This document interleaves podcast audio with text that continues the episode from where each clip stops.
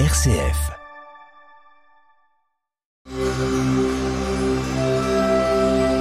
Parole de sagesse du pape François et du Shir Pentounès, présenté par Samia Roubeifissa et père Alain Alex.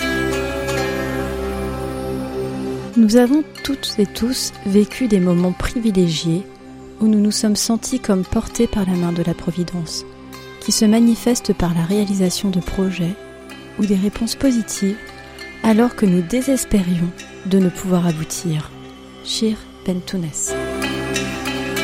Nous avons toutes et tous vécu des moments privilégiés où nous nous sommes sentis comme portés par la main de la Providence qui se manifeste par la réalisation de projets ou des réponses positives alors que nous désespérions de ne pouvoir aboutir. Cher Ben Tounes.